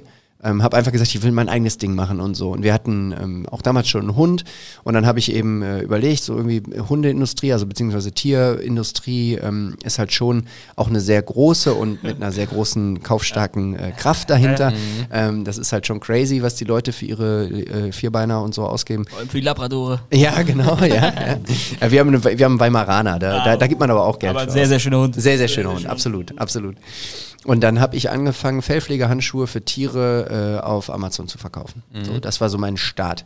Bis ich aber damit am Start war, ähm, hatte sich dann die Situation so ergeben, dass ich einen neuen Job, also einen neuen Vollzeitjob angetreten habe und in die Unternehmensberatung gewechselt bin. Also ich habe dann ähm, quasi auch über einen Kontakt aus meinem Netzwerk, was ich während meiner Golf-Time-Zeit quasi aufgebaut habe. Das war auch ein privater Kontakt, mit dem ich dann auch ein paar Mal Golf gespielt habe. Der war dann, äh, der war, ja, der war. Wie soll sonst sein? Ja, tatsächlich, ne? ja, ja, genau. Und der war, ähm, ja, langjähriger Strategieberater, also so ne, unter, in der Unternehmensberatung verwurzelt, schon seit Jahren. Und ähm, hat dann ein neue, ähm, neues Office aufgebaut in Düsseldorf und ähm, hat mir das zugetraut. Und das war für mich Sprung ins kalte Wasser, weil ich habe mhm. ihm dann auch gesagt, Martin hieß er, ich habe gesagt, Martin, äh, ehrlicherweise, ich, ne, also für mich ist das wirklich ein Sprung ins kalte Wasser. Ich habe Familie dahinter. Ich weiß nicht, ob ich das überhaupt kann. Ja? Mhm. Äh, ich muss da ein Stück weit darauf vertrauen, dass du mir das zutraust und dass meine Skills dafür gemacht sind, sozusagen. Und er hatte, wie man dann nachher gesehen hat, eine ganz gute Menschenkenntnis und hat mich da schon ganz gut lesen können. Ähm, und ähm, das hat gut gepasst. Ich bin da reingestartet, ähm, habe dann Unternehmensberatung gemacht, drei Jahre lang. War auf internationalen Projekten unterwegs. Ich habe eben schon mal ein bisschen, ebens, eben, ebens, eben, habe ich das schon mal ein bisschen angerissen, so, ähm, dass ich da ähm, auch auf Einkaufsprojekten unterwegs war. Also dann ne, zum Beispiel haben wir für einen großen Airline-Caterer den Einkauf zentralisiert in den USA. Da war ich elf Monate in USA, habe dort äh, so einen so Rhythmus gehabt von drei Wochen USA, eine Woche zu Hause, drei Wochen USA, eine Woche zu Hause. Das war so mein Schedule zu der Zeit, über elf Monate. Ähm, war eine ziemlich crazy Zeit, also auch persönlich natürlich, weil ähm, der eigentliche Rockstar ist meine Frau natürlich zu Hause, weil mhm. wir hatten zu dem Zeitpunkt schon zwei Kinder äh, und Hund und Haus. Ähm, das heißt, ähm, das war halt auch für uns eine persönliche Challenge. Ähm, aber ich muss sagen, das war eine sehr coole Challenge, weil man muss, wenn man das einmal gemacht hat und das über fast ein Jahr, ähm, danach haut dich so schnell nichts mehr um. Also es war halt für uns beide auch so ein bisschen so dieser Step, dass wir danach gesagt haben, so hey, jetzt kann eigentlich kommen, was, mhm. was will. Ähm, na, wir wissen, wir sind ein gutes Team, wir wissen, wir können uns aufeinander verlassen und äh, sind da eingespielt, auch wenn es um solche Situationen geht, auch wenn man sich mal irgendwie drei Wochen nicht persönlich sieht. Ähm, es war schon eine krasse Zeit, ähm, war eine sehr coole Zeit, weil ich auch, ich war auf dem Projekt, das war in den USA, das war in, in New York und in Chicago waren unsere St St äh, mhm. Standpunkte, wo wir da äh, für den Kunden gearbeitet haben. Es gibt schlimmere Städte ähm, und ich bin da auch meine 17 Kilometer sonntags durch Manhattan gelaufen, ähm, einfach um die Stadt aufzusaugen. Ne? Also es ist einfach mega, mega City und hat großen Spaß gemacht. War für mich sowohl beruflich als auch, also um die Einblicke zu bekommen in, in, in größere Konzerne, aber auch kleinere mittelständische Unternehmen. Also war wirklich von bis. Ähm, das ist ja auch das, was eigentlich jeder über die Beratung sagt, dass du, wenn du in der Unternehmensberatung ein paar Jahre gearbeitet hast, dann hast du eigentlich einen sehr schönen Blick auch in viele Unternehmen bekommen, äh, den du sonst nicht äh, gewinnen kannst und ähm, kannst daraus auch viele Lehren ziehen. Und das muss ich ganz ehrlich sagen, das habe ich sowohl, also auch jetzt in, in unserem jetzigen ähm, Unternehmen, was Mert und ich führen, wenden wir das auch immer noch an. Äh, ich habe tatsächlich ähm, erst vor ein paar Tagen dazu einen LinkedIn-Post geschrieben, warum wir keine Mitarbeiter einstellen. ähm, das, das hat auch ganz viel damit zu tun, weil wir da viele Organisationen gesehen haben oder ich viele Organisationen mhm. gesehen habe, die eben ungesund wachsen, die so eine, man nennt es dann Wasserkopforganisation aufbauen. Ähm, und ähm, das, das wollen wir für uns nicht. Und deswegen setzen wir dann auch da so Learnings, sage ich mal, für uns heute um. Ähm, genau, das war meine, war sowohl persönlich als auch beruflich eine, eine interessante Zeit, ähm, super cool. Ähm, ich habe auch immer noch Kontakte, die ich, die ich pflege da aus der Zeit. Mm, ja, und dann ist quasi aus unserem, aus meinem E-Commerce-Hobby, was ich mit Mert teile, ich habe es ja eingangs so ein bisschen angerissen, ähm, wir haben uns da kennengelernt in der Beratung und haben dann ähm, festgestellt, hey, wir haben ein gleiches Hobby, aber beide auch schon, Mert hatte gerade das erste Kind unterwegs, ähm, andere Prioritäten, äh, beide einen Vollzeitberaterjob, der jetzt auch nicht irgendwie bei 40 Stunden in der Woche aufhört, ähm, sondern deutlich mehr äh, fordert, ähm, haben wir dann halt gesagt, okay, lass uns doch irgendwie Joint Forces machen, ja, lass uns zusammen äh, versuchen, vielleicht was aufzubauen ähm, mit unserem Hobby, ähm, auch weil wir uns natürlich, was wir dann über die letzten ja mittlerweile schon äh, fast fünf Jahre feststellen, ähm, festgestellt haben, in, uns in unseren Disziplinen extrem gut ergänzen. Also der Mert ist halt äh, deutlich stärker in den technischen Themen, Techie by Heart, sagen wir immer so schön. Und ähm, ich bin stärker, glaube ich, in den Content-Themen. Also das ist so ein bisschen sind so, das ist unser grober Split, sag ich mal. Natürlich kommen, ihr wisst es selber, im Unternehmertum noch viel, viel tausend andere Aufgaben auf einen zu, die man erledigen muss und die man beherrschen muss. Aber das ist dann so der, der, der Punkt gewesen, wo wir zusammengekommen sind. Und seitdem äh, bauen wir quasi zusammen Online-Marken auf. Also wirklich ähm, mhm. tatsächlich von, von A bis Z mit allem drum und dran ähm, haben wir dann da äh, losgelegt und ähm, nach ersten Versuchen, ich sag mal, da haben wir ein bisschen mal mit Influencern zusammengearbeitet, mit denen zusammen Marken aufgebaut. Das ist aber nicht so richtig geflogen. Ähm, hat sich so ein bisschen getragen, aber es war nie so der Durchbruch. Aber das ähm, ist vielleicht auch ganz interessant für den einen oder anderen. Ähm, ein Learning, was ich daraus ziehe, ist auch, wir haben zu dem Zeitpunkt schon sehr viel richtig gemacht, was unser Marketing angeht und unseren Shop und so weiter. Aber wir hatten einfach nicht so einen guten, wie man den, den, den, den wohlgenannten Product Market Fit. Also wir hatten einfach nicht so wirklich, es, es hat halt nicht so richtig gepasst. Ja. Obwohl wir schon mit vielen Sachen gut unterwegs waren. Aber es war halt so, ich meine, wenn, gerade wenn du bootstrapst, wir haben keinen keinen Riesentopf an Geld gehabt, wir hatten keine Investoren oder haben wir bis heute nicht äh, dann ist es halt so, dann fliegt eben nicht alles sofort. Und ähm, dann brauchst du aber auch so einen gewissen Kick. Also du brauchst halt einfach am Anfang irgendwas, was wirklich gut performt, damit du eben für jeden Euro, den du ausgibst, mehr reinnimmst und dann kannst du es immer reinvestieren. Und so sind wir dann eben, als dann Nano kam, ähm, seitdem läuft es eben, geht's bergauf. Wie du eben schon gesagt hast, Moritz, profitabel, genau. Aber es war ja auch nicht so, dass du von heute auf morgen gesagt hast, okay, ich äh, schmeiß jetzt den Beraterjob weg, sondern halt das ein bisschen ausfaden hast lassen, also immer weiter auslaufen lassen hast und dann immer mehr Fokus auf die E-Commerce-Unternehmen gelegt hast, oder nicht?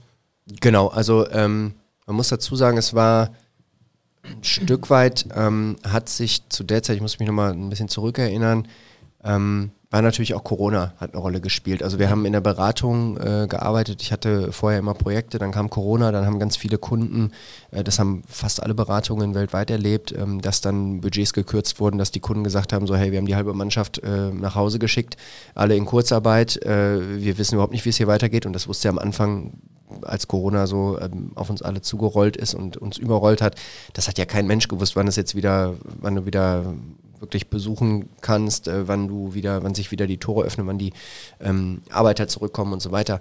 Äh, und ob du die jemals wieder zurückholst ähm, oder ob die dann irgendwie ähm, ne, rausgeschmissen werden müssen oder entlassen ja. werden müssen. Vielmehr.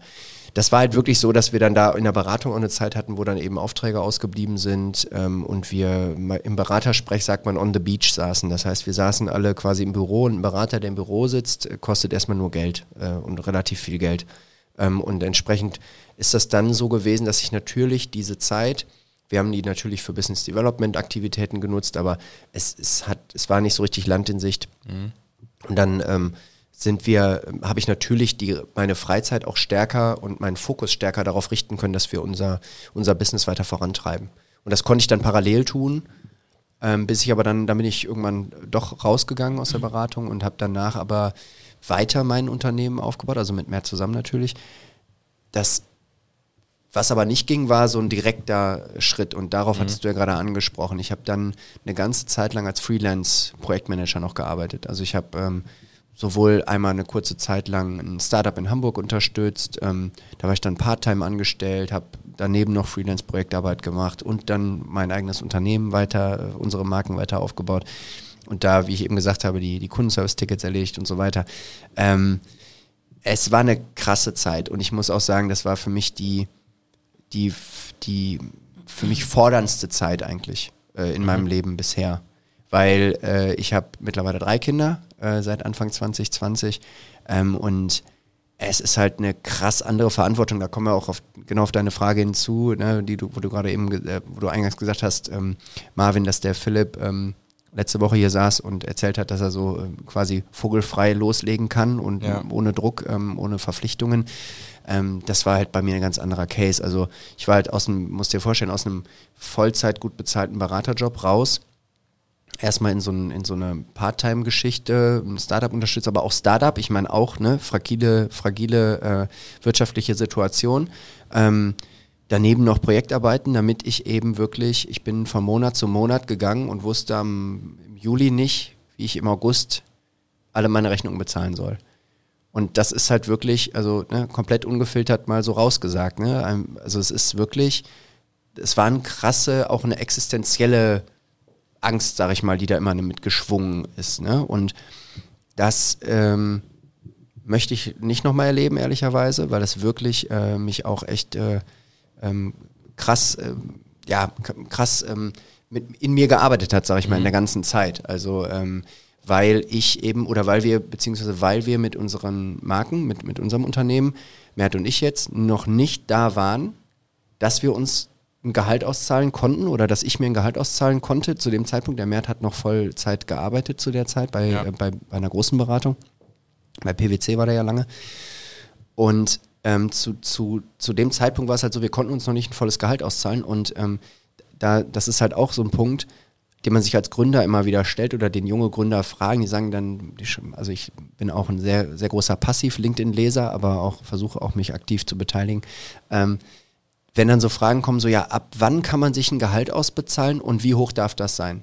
Für mich ist das eine Frage, die man pauschal überhaupt nicht beantworten kann und die sich mir auch nie stellen, die, die konnte ich mir gar nicht stellen, weil wenn du eine Familie entertainen musst mit drei Kindern ähm, und, einem, und einem Haus und dann hast du einfach einen Fixkostenapparat, der schon so hoch ist, dass du nicht einfach sagen kannst, okay, komm, wir können uns 1000 Euro brutto auszahlen, ist doch geil, kann ich mir irgendwie hier eine bringt kleine halt Das bringt mir nichts.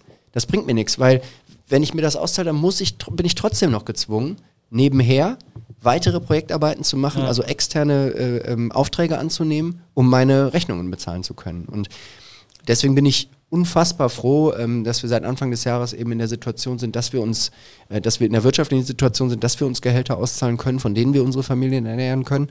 Und ähm, das ist für mich jeden Tag ernsthaft, sage ich ganz ehrlich, äh, das größte Glück, weil ähm, das ist, ähm, weil wir dadurch, ich merke einfach, wie viel entspannter ich dadurch bin, wie viel mehr Freiraum ich habe, auch für Kreativität, auch für ähm, Sachen, die mir im Kopf rumschwirren, die, die umzusetzen und nicht eben mit dieser permanenten, sag ich mal, ähm, ja, ein Stück weit auch Angst zu leben, ja, so, wie, wie geht's nächsten Monat weiter? So nach dem Motto, ne? Das ist halt einfach das, wenn du Freelance unterwegs bist, wenn du aber dazu noch einen Rattenschwanz an, ähm, sage ich Fixkosten mal, einfach hast, Fixkosten ja. hast, dann musst du, äh, dann ist das einfach eine große Belastung. Und die habe ich seit Anfang des Jahres nicht mehr und das ähm, hat sich für mich nur positiv ausgestrahlt und es ist für mich die größte, das größte Glück überhaupt, dass, dass wir so weit gekommen sind, dass wir das schon, schon können. Und ich bin da auch sehr, sag ich mal, bodenständig, äh, bodenständig unterwegs. Ähm, und ich muss kein, keine Ahnung, ich muss nicht in absehbarer Zeit irgendeinen neuen Elfer vor der Tür stehen haben, sondern das ist, es gibt für mich ganz viele andere Punkte, die, die wichtiger sind und äh, dass wir jetzt ein Auskommen haben, äh, wo es, wo es gut funktioniert und dass wir das selbst erwirtschaften können mit unseren Marken, das ist äh, mega cool. Aber was war da so der springende Punkt vielleicht bei dir persönlich? Weil, also auch wenn du dann gesagt hast, du gehst, bist aus der Beratung rausgegangen, hast sozusagen deine eigenen Projekte noch angenommen, aber währenddessen auch die Marken groß gemacht. Alleine schon der Schritt ist ja schon so, wo der normal denkende Mensch, jeder Mensch ist eigentlich normal, scheut eher so per se das Risiko, ist einfach ganz normal. Und wenn man, glaube ich, irgendwie drei Kinder hat, eine Frau und ein Haus, dann scheut man das Risiko wahrscheinlich also so ein Risiko, das wird, man wird nicht morgens wach und denkt sich, das mache ich jetzt. Da muss ja irgendwas viel tiefer in dir drin sein, zu sagen, so, ich glaube da jetzt so hart dran, entweder an meinen eigenen Skill, Leute über meine eigenen Projekte zu beraten oder ich schaff's wirklich, die beiden Marken so groß zu machen, dass ich davon leben kann. Was war da, was war der Punkt für dich selber? Weil, also so, das, das hört sich jetzt so einfach an. Das hört sich jetzt, so- du erzählst Ja. das mit so einer Gelassenheit, weil du jetzt auch zurückblickst, glaube ich, und einfach weißt, irgendwie, ich hab's kind of geschafft, sozusagen an den Punkt zu kommen, wo ich immer hin wollte und jetzt habe ich ganz andere Gestaltungsmöglichkeiten. Aber ich wette, es gab Tage, da hast du wahrscheinlich wie kein Zweiter gezweifelt. Es gab wahrscheinlich Tage, da hast du gedacht, ich schmeiß alles hin, was ich hier mir jemals aufgebaut habe. Und du hast wahrscheinlich auch eine lange Zeit gedacht, ich werde alles, aber nicht die Beratung verlassen, weil das, was ich mir hier aufgebaut habe, meiner Familie, das ist mir so viel wert, dass man den auch einfach gar nicht als Risiko aussetzen möchte. Das heißt, es muss ja irgendwas in dir drin geben, was dich irgendwie getrieben hat, zu sagen, so, nee, ich glaube da so hart dran, dass ich es trotzdem mache. Was war das irgendwie vielleicht bei dir? Gibt es da so einen Punkt? Vor allen Dingen hast du es ja nicht nur einmal gemacht, um dann noch kurz einzuhaken, sondern auch vorher in dem Schritt in die Beratung auch schon. Genau. Also da zu sagen, kaltes Genau. Wasser, okay, akzeptieren wir. Ist es dann so einfach Ja. ein, Trigger, wo du sagst, das reizt mich einfach so sehr? Ich glaube schon. Also ich glaube, das ist, ähm, ich glaube, das ist, ist bei mir so ein bisschen immer, äh, also schon immer in mir drin gewesen, ehrlicherweise. Das, klingt jetzt so ein, ähm, ein bisschen wie, wie, wie Spider-Man, so, ne? So, war schon immer in mir. Ich wusste immer, da kommt was. Nein, so ist es gar nicht gemeint. Ähm, ich glaube schon, also ich meine, einerseits bin ich in einem Haushalt groß geworden, wo mein Vater äh, eigentlich, seit ich ihn kenne, ähm, seit, ich ganz, seit ich ganz klein war, hat er sich selbstständig gemacht und war immer als Einzelunternehmer selbstständig ähm, im, im Maschinenbau, also ein ganz, anderen, ganz anderer Bereich. Ähm, ähm, aber äh, vielleicht ist es auch das, also das eine ist, ich glaube, das hängt schon viel damit, hat schon einiges damit zu tun, ob du jetzt irgendwie aus einem, ich sag jetzt mal einfach aus einem Lehrerhaushalt kommst oder aus einem Unternehmerhaushalt. Das macht, glaube ich, schon auch was als Kind mit dir, dass du da vielleicht ein bisschen ähm, das Risiko eher mal äh, eingehst äh, und nicht nur ablehnst. Das ist, glaube ich, das eine. Das andere ist, irgendwie habe ich mir immer Positionen im Leben gesucht, wo ich so ein bisschen so eine exponentierte Stellung habe. Also mhm. du hast es eingangs so ein bisschen angerissen, äh, ich war mal Handballprofi, also ich habe im Handball immer im Tor gespielt. Und als Handballtorwart sagt man eigentlich, du musst ein bisschen bekloppt sein, weil ich meine, ne, du wirfst dich halt in die Bälle, die aus irgendwie einem halben Meter Entfernung mit voller Kraft äh, versuchen, in, in, an dir vorbei ins Tor zu knallen. Ähm, das habe ich 13 Jahre lang gemacht, in der, in der zweiten und dritten Liga gespielt. Ähm, das, war aber auch so eine exponentierte Stellung, weil du das Torwartspiel ist, ist nochmal ein bisschen abgesondert von dem, von den Feldspielern. Neben, da hast du immer jemanden neben dir, der dir im Zweifel noch helfen kann und die Lücke zuschieben kann. Im Tor ist, bist halt die letzte Instanz. Ja? Wenn der Ball, äh, wenn du einen Fehler machst, ist es meistens ein Tor. Aber ähm, da ist es dann auch so. Für mich, für mich sind dann eben so Situationen wie im letzten Angriff, in der letzten Minute den entscheidenden Tempogegenstoß zu halten das Gefühl gibt dir auch kein anderer. Ne? Und das kannst du als Feldspieler nicht haben. Also klar, du kannst das Tor werfen, der, ja. der Werfer natürlich. Aber wenn du Torwart bist und ähm, da, dann, dann ist, sind das einfach so Situationen, oder den, den entscheidenden sieben Meter zu halten oder so, dass auch, ich sag mal, so eine exponentierte Stellung ist. Ähm, ich glaube, die haben, die haben mich schon immer angezogen, solche, solche Positionen. Und dann war es in meiner beruflichen Zeit ehrlicherweise so, dass ich eigentlich immer das Gefühl hatte, boah, ich will irgendwann mal mein eigenes Ding machen. Also das, das hat sich schon über Jahre sozusagen aufgebaut. Ähm, und dann äh, muss ich vielleicht auch noch sagen, dass ich nicht immer, ich bin nicht immer gut gemanagt worden. Also man sagt ja auch, Leute verlassen nicht das Unternehmen, sondern eher schlechte Manager. Das heißt, ich bin auch immer mal von Leuten gemanagt worden, wo ich dann das Gefühl hatte, so, hey, eigentlich, ne, also so, warum machen wir es nicht so? Also, ne, ich hatte einfach eine gute Idee und ich glaube, das hätte funktioniert und äh, konnte mich aber da nicht so richtig, ähm, bin dann immer so an so eine Grenze gestoßen, an, ne, an wie so ein, war dann einfach wie so eine Barriere, dass ich das nicht umsetzen konnte. Und das konnte ich ja in meinem eigenen Unternehmen tun. Mhm. Und ähm, so ist das, glaube ich, entstanden, dass ich dann eben so mein, mein eigenes Ding ähm, aufgebaut habe, ähm, dass ich dann nochmal, also ja, der Schritt von von, von, von Redakteur-Dasein in die Unternehmensberatung, war ja nochmal so ein bisschen natürlich ins kalte Wasser springen, aber ehrlich gesagt war das so, wenn dir einer sagt, ähm, ey, ähm, hast du Bock mal was anderes auszuprobieren? Ich glaube fest daran, du bist Teil von meinem Team und ähm, kannst hier direkt auf ein Projekt nach, äh, nach New York fliegen. Ähm, und du verdienst von einem auf den anderen Monat, ähm, sagen wir mal, das Doppelte dann ist das eine Entscheidung, die dann schon relativ einfach fällt. Also mir ist sie leicht gefallen, weil ich dann eben auch die Herausforderung gesucht habe. Ich war genau auf der Suche nach einer Herausforderung, weil ich gesagt habe, ich bin hier am Punkt, das ist ein Job, den will ich machen, wenn ich mal irgendwann in Rente bin.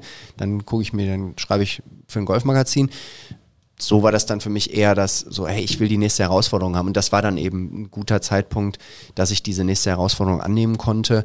Deswegen war das nochmal so ein Stück weit ein weicherer Schritt, weil ich ja dadurch eher finanziell oder monetär betrachtet natürlich auf ein neues Level gekommen bin.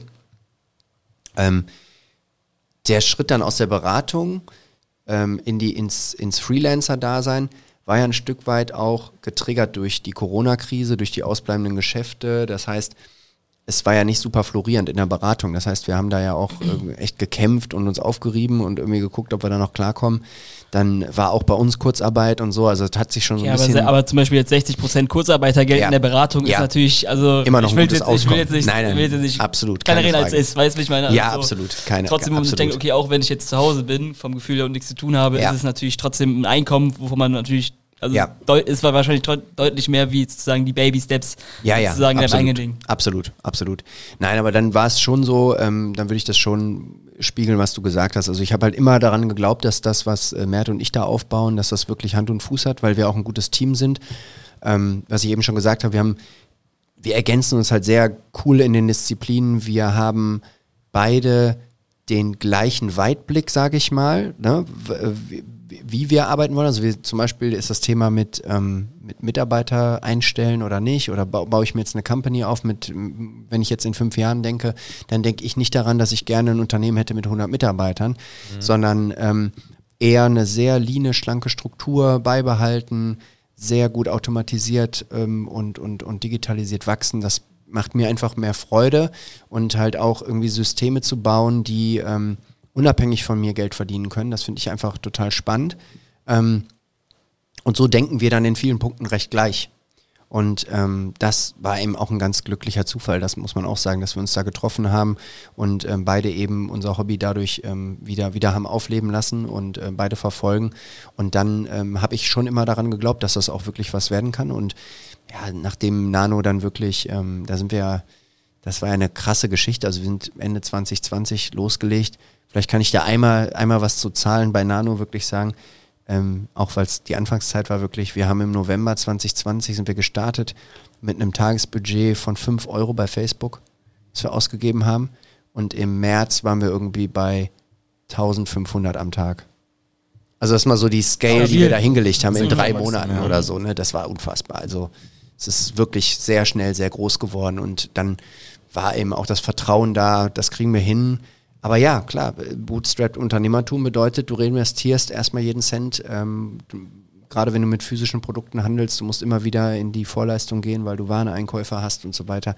Ähm, da habt ihr es ein bisschen einfacher mit der, mit der, mit der. Aber ihr tauscht natürlich eure Zeit gegen Geld, das muss man ja auch ja, sehen, ein anderes Modell. Ähm, aber äh, das ist natürlich schon, ähm, das war schon dann eine Scale, wo wir gesagt haben, wo ich auch gemerkt habe, so hey, da ist, da ist Traktion, das kriegen wir hin. Und ähm, ja, und äh, so, so war das dann eben natürlich, also wie ich gerade gesagt habe, eine herausfordernde Zeit, absolut. Ähm, wirklich gezweifelt. Ja, natürlich hat man mal Gedanken und natürlich in, in gerade in den Monaten, wo es dann eben, äh, ne, die ich eben beschrieben habe, wo es dann wirklich, äh, wo ich echt gestruggelt habe, da, ähm, da fragt man sich dann schon, ist das jetzt hier irgendwie so, ist das so der richtige Weg oder ey, wann zahlt sich das denn endlich mal aus? Ne? Also die Fragen habe ich ja. mir selber gestellt, aber ähm, da bin ich sehr auch, glaube ich, für mich selber sehr reflektiert, dass ich dann auch weiß, so, hey, ähm, ja, du hast dich selber in die Situation gebracht. Also, ne, es, es gibt so, so, so, so ein bisschen, so, es kommt aus der mhm. Psychologie, wenn du dir die Frage stellst, da, da gibt es eben diesen, diesen Satz, den man sich verinnerlichen kann, dass man sagt, du bist immer da, wo du sein willst. Immer. Du bist immer da, wo du sein willst. Und natürlich gibt es immer den ersten Impuls zu sagen, nein, stimmt doch nicht, äh, mhm. hier, die Jungs haben mich doch eingeladen, ich sitze jetzt hier nur, nein, ich sitze hier, weil ich hier sein will. So, und äh, wenn ich hier nicht sein will, stehe ich auf dem G. Ja. Es ist, natürlich musst du mit der Konse Konsequenz leben deiner Entscheidung, aber du bist immer da, wo du sein willst. Und das ist irgendwie sowas, äh, was, was bei mir so im, im, im, Kopf geblieben ist und wo ich dann auch äh, gesagt habe, so hey, ja klar, da ziehe ich mich alleine raus und ähm, also nicht alleine, weil Mert war ja auch immer dabei natürlich, aber ähm, ja, ganz, ganz viel, äh, ganz, ganz viel, glaube ich, ist dann auch das Selbstvertrauen und auch das Vertrauen in meine Skills gewesen. Also vom Gefühl her, aber auch das Thema Disziplin wahrscheinlich noch. Also ja, total. So ohne Disziplin geht es halt nicht. Nee. Ich glaube, ohne Disziplin wirst du auch kein Profisportler, kein Nein. Handballtorwart in der zweiten Liga da spielt. Nee. Deswegen ist das, glaube ich, auch nochmal eins, ja. was jetzt du Auf vielleicht gerade noch nicht so sehr genannt hast, aber ja. meiner Meinung nach sehr relevant sein ja, könnte. Hast, hast du absolut recht, Marvin. Also der, das äh, ist, ein, ist ein guter Punkt. Also ich habe wirklich, ähm, ist auch was, ähm, was ich glaube, was Mert und ich ähm, extrem gut bei uns beherrschen, also da, warum das auch so gut funktioniert, ist ein ganz hohes Maß an Selbstdisziplin. Also dass ich mich selber ähm, auch über Grenzen hinweg irgendwie motivieren kann. Also das, das, das kriege ich schon hin. Also das ist für mich überhaupt kein Thema, von zu Hause zu arbeiten oder so. Da bin ich nicht, ähm, auch wenn ich da Kinder rumspringen habe oder sowas, also ich habe natürlich mein, mein Büro, da springen jetzt nicht alle drin rum, aber äh, das ist schon äh, ein ganz, ganz hohes Maß an Disziplin und auch, ähm, auch etwas, was ich ähm, sagen muss, was ich natürlich durch den Profisport und nachher in der dritten Liga ist dann semi-professionell, weil ich natürlich dabei auch studiert habe und dann nachher gearbeitet habe. Aber ähm, das habe ich da sehr früh gelernt, auch äh, schon, schon früh in der, in der Handballzeit, ähm, dass ich ähm, auch in einem Team sozialisiert wurde, sage ich mal. Ne? Du hast immer Teamhierarchien, wenn du dann in den Herrenbereich kommst, du hast verschiedene Charaktere, du hast ältere Spieler, als junger Spieler war es damals noch so, da hast du halt die Wasserkiste getragen oder die Leibchen gewaschen und so weiter.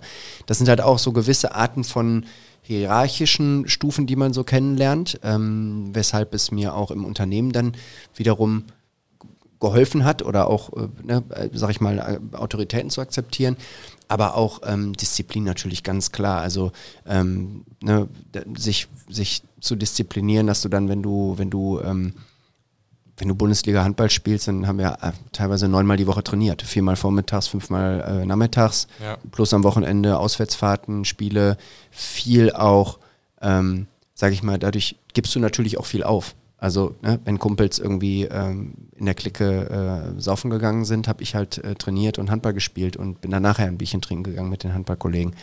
Ähm, ich hatte halt da dann so meinen, meinen Kreis.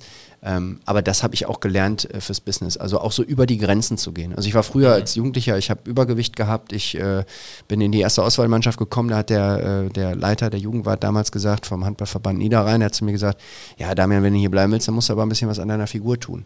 Da habe ich mal einen LinkedIn-Beitrag zu gemacht, weil das einfach mich auch so krass, das ist halt so hängen geblieben, weil ich Mhm. damals gerade, weiß ich nicht, 13, 14 war oder so. Voll gekränkt Voll gekränkt, voll, weil ich ja auch total unglücklich mit mir selber war äh, und da schon dran gearbeitet hatte, um da Mhm. reinzukommen. Und dann sagt er mir das auch noch so bold ins Gesicht. Das war schon echt äh, eine krasse Situation.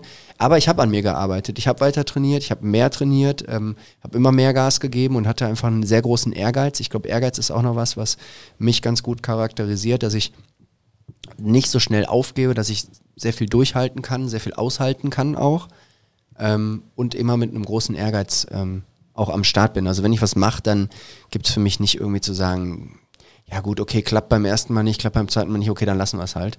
Das, das bin ich ich. Also dann ziehe ich auch durch. Ähm, und dann, dann klappt es auch. Also natürlich realistisch, aber ähm, muss man da realistisch bleiben. Äh, aber ähm, ja, also da, da bin ich keiner, der irgendwie schnell die Flinte ins Korn wirft, sondern ich bleib schon dran.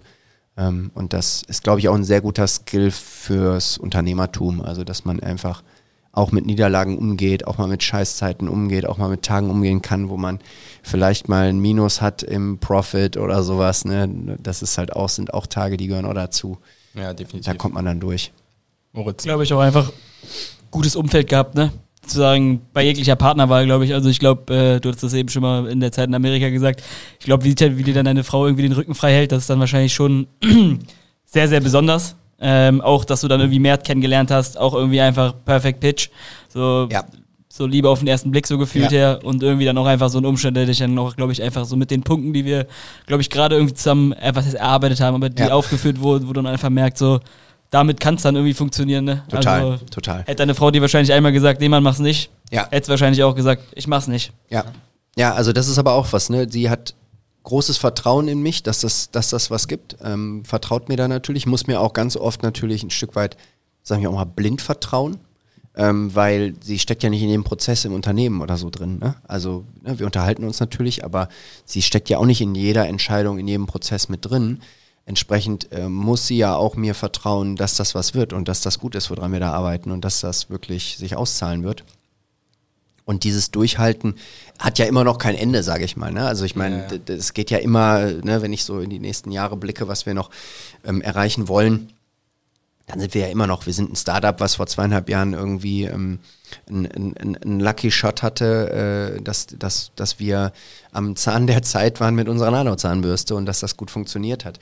Ähm, das, das hat uns natürlich, spielt uns das in die Karten, aber ähm, das ist ähm, klar, ohne das Vertrauen und ohne einen starken Partner zu Hause funktioniert das nicht. Also. Jetzt haben wir ja schon äh, ziemlich lange darüber geredet, was so deine, deine Reise war. Ähm, lass uns zum Abschluss gerne nochmal zu der Frage kommen, was war der beste Ratschlag, den du jemals bekommen hast? Kann E-Commerce-wise sein, kann vielleicht Ja. auch irgendwas aus der ganzen Karriere, Berufsumfeld sein. Ja. Äh, hast du da direkt was im Kopf? Finde ich eine, finde ich eine coole, coole Frage. Ähm, ich glaube, ich würde es ein bisschen aufs Unternehmertum beziehen. Und das ist äh, eigentlich gar nicht so mein Steckenpferd, aber Know Your Numbers ist, glaube ich, so der Nummer eins Ratschlag auch, den ich jemandem geben würde, der startet. Ähm, den und wenn es so ein bisschen inhaltlicher noch wird, dann, ähm, dass man sein eigenes Bauchgefühl oder seine eigene Meinung auch durchaus mal hinten anstellen sollte. Ähm, wenn man so das Gefühl hat, ähm, nee, ich, ich glaube, aber das macht, also ich mache das immer so, also wird das schon, das, das, das machen die anderen auch so. Ja. Ne? Ähm, da, das ist, glaube ich, was, also das spielt aber dann auch wieder da rein, weil dann würde ich sagen, klar, du kannst es natürlich testen, aber du solltest das dann auch wiederum mit Daten validieren. Also das wäre für mich so ein riesen Advice eigentlich für, für, für, für alle, die starten und auch die schon im Game sind natürlich, dass man sich immer wieder darauf besinnt, auch ähm, kleinere Piloten zu nehmen. Wir nennen es immer Piloten, aber es gibt auch MVP oder sowas, also kleinere, mit kleinen Sachen anzufangen, die am Markt zu validieren und nicht so sehr von seiner eigenen äh, aus seiner eigenen Brille heraus und aus seiner eigenen Eitelkeit heraus äh, sch- en Entscheidungen zu treffen, die teilweise dann weitreichend sind, dass ich sage, äh, zum Beispiel, ja, ich glaube auf jeden Fall, wenn ich jetzt meine Fellpflegehandschuhe nehme, jemand braucht so fünf Finger Fellpflegehandschuhe für seine Schuhe, äh, für seine, nicht für seine Schuhe, für seine Hunde, Katzen und, äh, und, äh, und so weiter.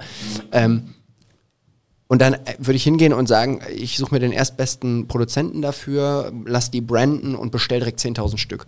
Ohne dass ich jemals versucht habe, das irgendwie zu validieren am Markt. Ne? Und das hat ganz viel eben damit zu tun, dass du deine Zahlen äh, im Griff hast. Ähm, ist, glaube ich, das, das Aller, Allerwichtigste. Also, auch wenn es überhaupt nicht mein Steckenpferd ist, aber das ist, glaube ich, der wichtigste. Ich weiß vielleicht auch gerade deswegen, weil es nicht so mein, äh, mein, mein, mein Hauptberitt ist, auch bei uns nicht. Aber das ist schon, ähm, glaube ich, somit das, das Wichtigste. Ja, finde ich einen sehr coolen, sehr validen Punkt, den man auf jeden Fall auch immer im Hinterkopf haben sollte. Also es Ja. wäre Quatsch, das nicht selber zu kennen.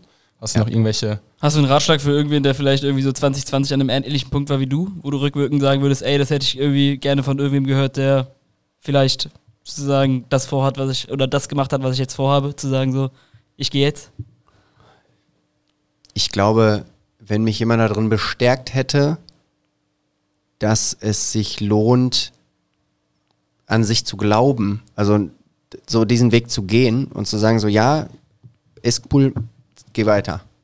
Ich glaube, das hätte mir äh, geholfen. Also ich war schon in vielen Dingen, die ich dann entschieden habe, natürlich also im, im, im Gespräch mit meiner Frau, aber ich habe schon recht viel für mich alleine entschieden dann und mir externen Input dann irgendwie geholt. Also ich habe Content, also zum Thema Persönlichkeitsentwicklung und so weiter und äh, ne, so auch äh, konsumiert eben, damit ich mich da ein Stück weit selbst drin bestärke. Aber ich glaube, wenn So da mentormäßig so genau, ein wenn da wenn da ein mm. Mentor gewesen wäre, der äh, ja, der, der auch aus der Bubble vielleicht sogar kommt oder so, da, das hätte ich schon, schon cool gefunden. Äh, der, der, so, der so fühlen konnte, wo ich stehe, sage ich mal. Also da sind wir wieder bei dem Beispiel. Wenn jetzt dann 22-jähriger Highflyer gekommen wäre, der irgendwie ähm, ähm, monstermäßig äh, erfolgreich E-Commercer macht, äh, äh, E-Commerce macht, das wäre jetzt für mich, glaube ich, nicht so. Aber ich müsste schon ja. jemanden hier haben, der Ja, irgendwie klar. so ähm, ein bisschen fühlen kann, wo ich da stehe ähm, Ja. das, und mich darin bestärkt hätte. Ich glaube, das, also so diese Bestätigung, Bestärkung, das, das, das wäre, glaube ich,